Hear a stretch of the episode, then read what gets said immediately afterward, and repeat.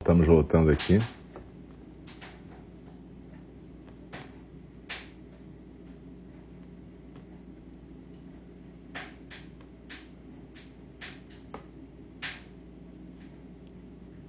Estamos voltando aqui para o nosso segundo programa dessa noite.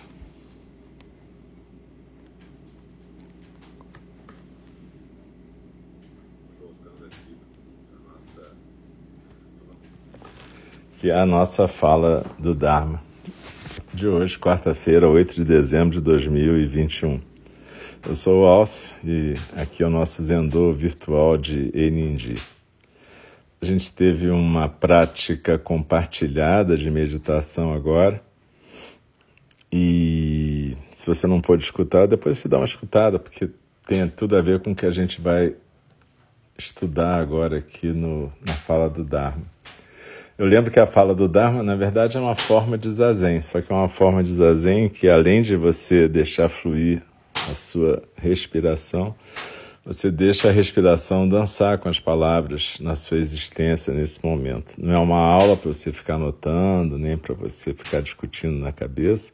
Como fica gravada, se você quiser fazer isso depois, você pode fazer, mas agora é uma experiência de zazen com palavras que fluem. E Além disso, a gente também faz essa prática na postura, tanto vocês quanto eu.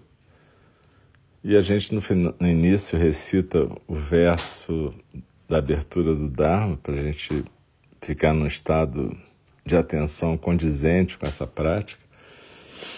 E no final, a gente recita os quatro votos dos Bodhisattvas para a gente, nessa semana, lembrar de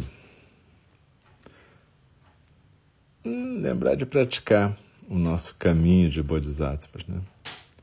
Mas enfim, é isso. A gente tem estudado o Aberto ao Desejo do Mark Epstein, que está até acabando. E a gente hoje vai partir da página 155, para quem tiver o livro e quiser ver depois. Então é isso.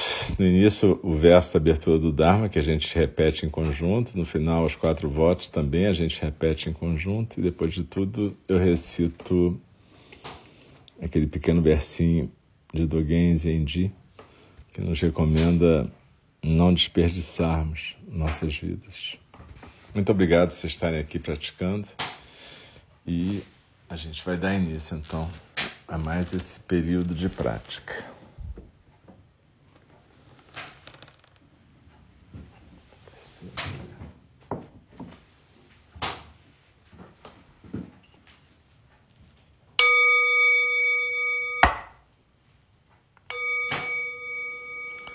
O Dharma, incomparavelmente profundo e precioso, é raramente encontrado, mesmo em milhões e milhões de eras.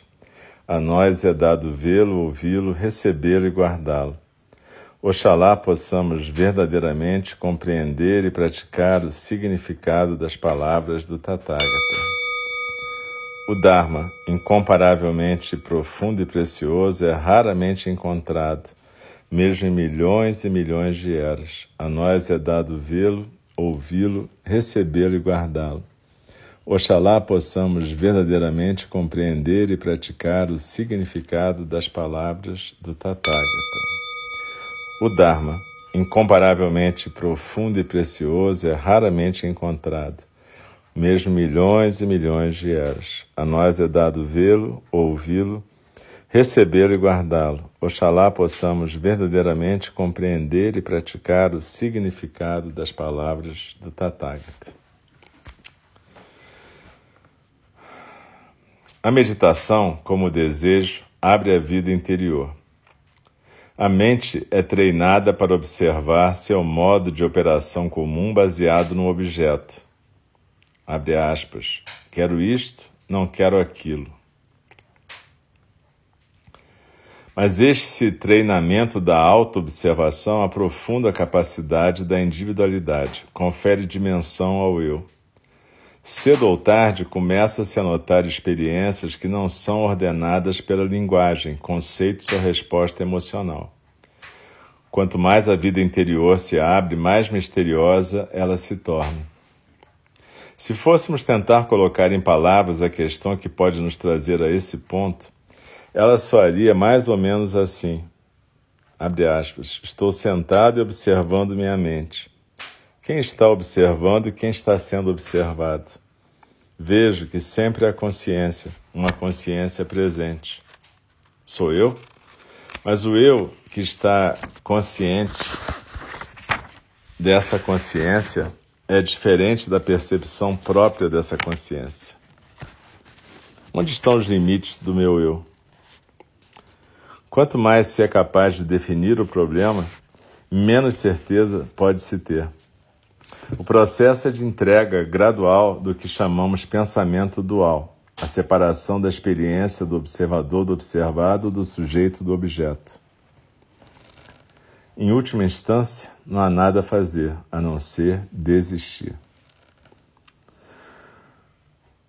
O psicólogo budista Jack Engler, em um texto notável sobre a natureza mutável da experiência do eu na meditação, descreve a abordagem da não-dualidade com especificidade elegante. É a mesma pessoa cujo professor, Munindra, perguntou em primeiro lugar sobre o estado dos seus intestinos. Mas alguma coisa mais se desdobrou nas meditações de Engler, pois ele tomou um conceito muito obscuro e o tornou compreensível em seus escritos. Ao abrir o campo da consciência a fim de incluir todos os objetos da mente e do corpo, observa ele, o praticante da meditação tem em algum momento que confrontar o confuso problema da fonte da consciência. Não há nada tão atormentador quanto tentar observar a consciência conforme ela emerge. Como Engler nota corretamente nas descrições de Freud sobre o método psicanalítico, ele deixa clara a habilidade do ego de se tomar por objeto. Numa famosa afirmação, Freud descreve o ego da seguinte maneira, abre aspas, ele pode tratar a si mesmo como qualquer outro objeto, observar a si mesmo, criticar a si mesmo, sabe Deus o que mais sobre si mesmo, fecha aspas. No entanto, Engler revela um importante, porém pouco considerado, corolário. O ego não pode ver a si mesmo como sujeito da consciência. O que ele quer dizer? Trata-se de uma percepção essencial do caminho da esquerda. A subjetividade nunca pode ser completamente conhecida. Ao tentar saber isso, ele se transforma em objeto e despe-se da sua qualidade subjetiva. A única forma de conhecer isso é ser. É aqui que as lições do desejo começam a se manifestar no reino pessoal. Ainda que procuremos ver nossos amantes com objetos, somos imediatamente levados à praia da sua subjetividade. E da mesma forma que não podemos localizar ou possuir a subjetividade deles, não podemos conhecer completamente a nossa subjetividade. Nas relações amorosas, descobrimos que nossos amantes estão fora de alcance, mas podemos aprender a aproveitar sua qualidade individual na expansão interpessoal que a sexualidade feminina torna possível. Durante a prática da meditação, descobrimos que, de maneira semelhante, nossa consciência está sempre nos iludindo e a solução é paralela. Como um amante experiente, Conforme a consciência se abre, ela também se evade. Para saber isso, temos de abrir mão de tentar prendê-la. Ouça as descrições das experiências de meditação de Engler. Do que quer que eu possa ter consciência, tudo que percebo ou conceituo, seja no campo da percepção sensorial ou intrapsiquicamente, é sempre um objeto da minha consciência, nunca é a consciência em si. Posso me tornar consciente de estar consciente. Mas quando isso acontece, o que eu fiz foi tomar essa consciência reflexiva como objeto de experiência. O que não posso fazer é estar consciente da fonte da consciência no ato de estar consciente. Em outras palavras, não posso observar diretamente meu eu observador. Se eu tentar, ele retrocede toda vez que me volto para observá-lo. Nunca o capturo apenas transformo o ato de consciência em outro objeto de consciência numa regressão infinita. Embora a observação de Engler possa parecer difícil, para qualquer um que já tentou meditar, não é difícil de compreender. Qualquer coisa da qual tenhamos consciência se transforma num objeto, exatamente como acontece quando tentamos fazer uma sentença a seu respeito. Abre aspas, tenha consciência disso. Não importa o quanto tentemos, uma sensação de separação entre nós e nossa experiência é inevitável. O ego sempre é dividido. No entanto, há certas situações nas quais outro tipo de percepção emerge. Conforme descrevem os adeptos do Tantra, há momentos em que nos defrontamos com uma rendição completa do modo relacional baseado no objeto, quando nadamos na subjetividade do outro. A natureza não dual das coisas pode então ser compreendida. É aqui que a yoga do desejo entra em ação. A abordagem clássica do budismo tibetano é igualar a subjetividade sem sujeito da natureza da mente com a imensurável qualidade própria de um amante. Tudo isso é combinado numa divindade feminina chamada Dakini. Traduzido literalmente como viajante do espaço ou dançarina do espaço, a Dakini, cuja forma erótica espelha as primeiras divindades indianas da fertilidade vistas nas primeiras estupas budistas, representa a mente quando é compreendida enquanto, abre aspas, nenhum objeto de nenhum tipo. O veterano lama tibetano Shogyan Trungpa deu certa vez uma boa resposta quando perguntaram a ele: o que são daquines? Nunca se sabe, respondeu, indicando seu verdadeiro significado. Na visão simbólica, quando o yogi descobre a vasta expansão subjetiva da sua mente e aprecia sua natureza de não objeto, isso é igualado ao encontro com a Dakini. Mas a beleza da abordagem tântrica é que ela não é verdadeira apenas na linguagem simbólica, mas também pode ser vivida no mundo real. Conforme o estudioso budista Jeffrey Hopkins explica em diversos livros que escreveu sobre o assunto, o budismo tibetano tem fama de ser entre aspas, simpático ao sexo. As paredes dos templos tibetanos são adornadas com pinturas de homens e mulheres em estado de excitação sexual. A felicidade que advém do fazer amor permite ao casal passar por um portal que leva ao domínio da Dakini. Grande parte dos relatos de yoga sexual descreve métodos para tornar esse estado de consciência acessível. O homem é estimulado a dar prioridade à excitação da sua parceira antes da própria. Há um enfoque deliberado da excitação da mulher e um exacerbar da sensualidade correspondente. Os dois parceiros são encorajados a elevar os sentimentos agradáveis a partir dos seus genitais para preencher o resto do corpo, prolongando sua união ao mesmo tempo que fomentam a bem-aventurança sexual de forma a envolver mente e corpo. De forma reversa da dinâmica sexual usual, os homens são estimulados a absorver as secreções da mulher, beber a sua bem-aventurança, em lugar de simplesmente ejacular. Tudo isso está a serviço da abertura do modo de relacionamento sensual, intersubjetivo, usando o prazer genital como fundação de uma contemplação compartilhada, em vez de ser um fim em si.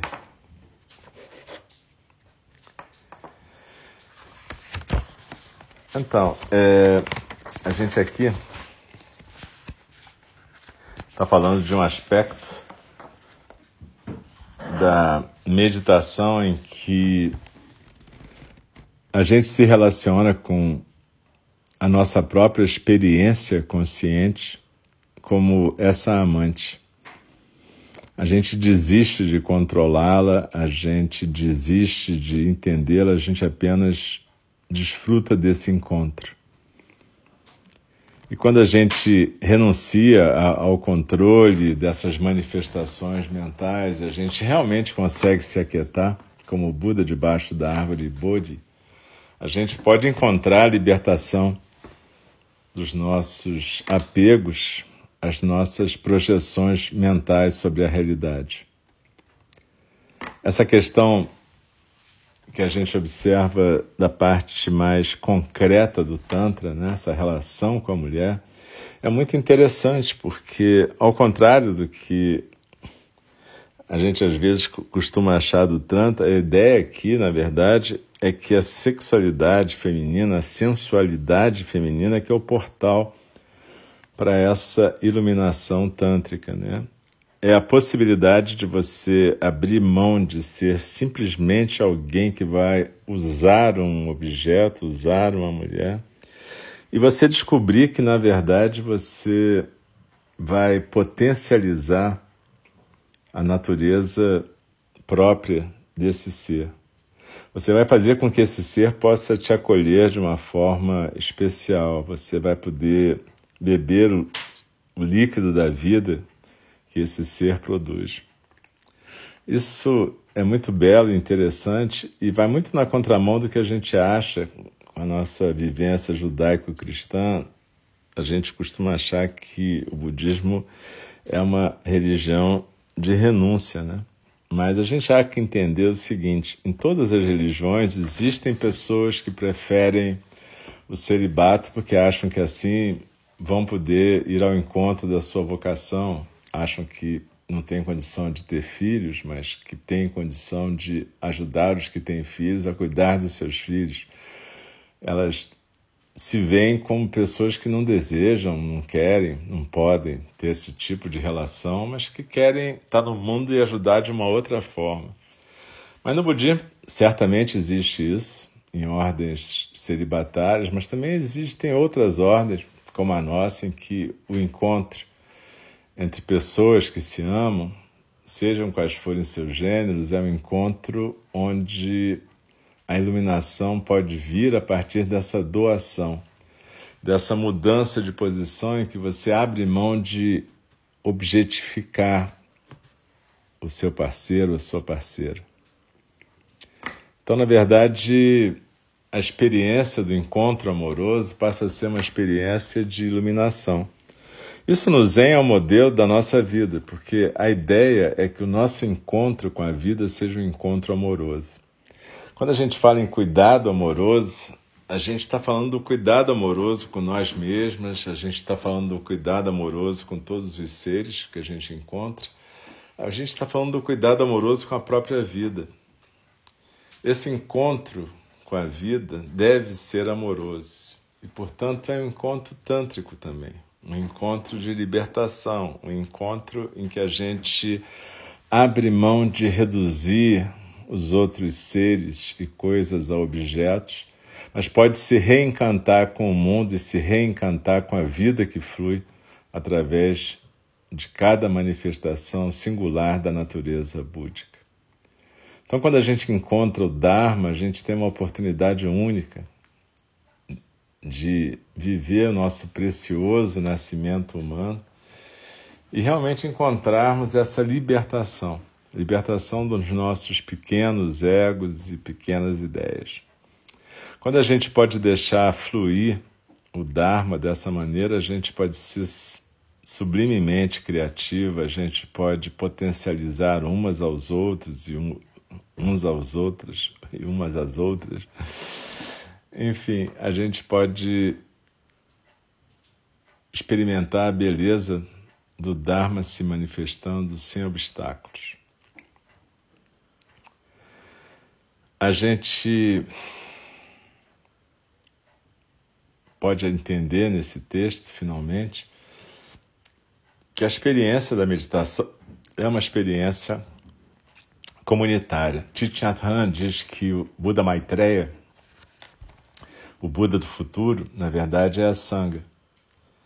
Então a gente tem vários níveis de coletividade. A gente tem o casal, a família, a comunidade. Mas a nossa prática é uma prática engajada nessas relações. Nós só existimos nessas relações. E essas relações podem nos trazer iluminação ou nos trazer aprisionamento. Vai depender do tipo de postura que a gente adota ao entrar em cada relação. Então, que a gente possa, nesse final de ano, que a gente está perto das festas, Natal, Ano Novo, a gente possa olhar para esse período não apenas como um período para encher a cara ou se distrair, tudo bem, nada de errado em se distrair, se divertir, estar com a família, com os amigos e amigas. Mas é importante a gente aproveitar essa fase em que naturalmente a gente faz, dá uma olhada para trás, a gente pode dar uma olhada, dar uma olhada e pensar assim, e aí, o que, que eu andei fazendo para construir esse sentido de cuidado amoroso na minha vida, né? Como é que eu lido com os meus relacionamentos? Como é que eu estou lidando com as minhas relações?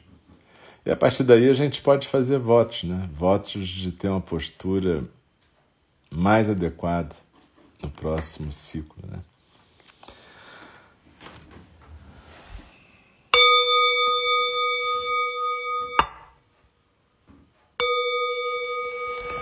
As criações são inumeráveis, faço o voto de libertá-las. As ilusões são inexauríveis, faço o voto de transformá-las. A realidade é ilimitada, faço o voto de percebê-la. O caminho do despertar é insuperável, faço voto de corporificá-lo.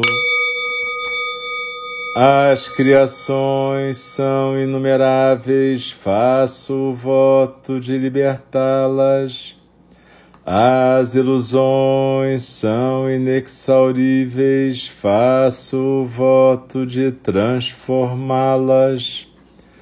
A realidade é ilimitada, faço o voto de percebê-la.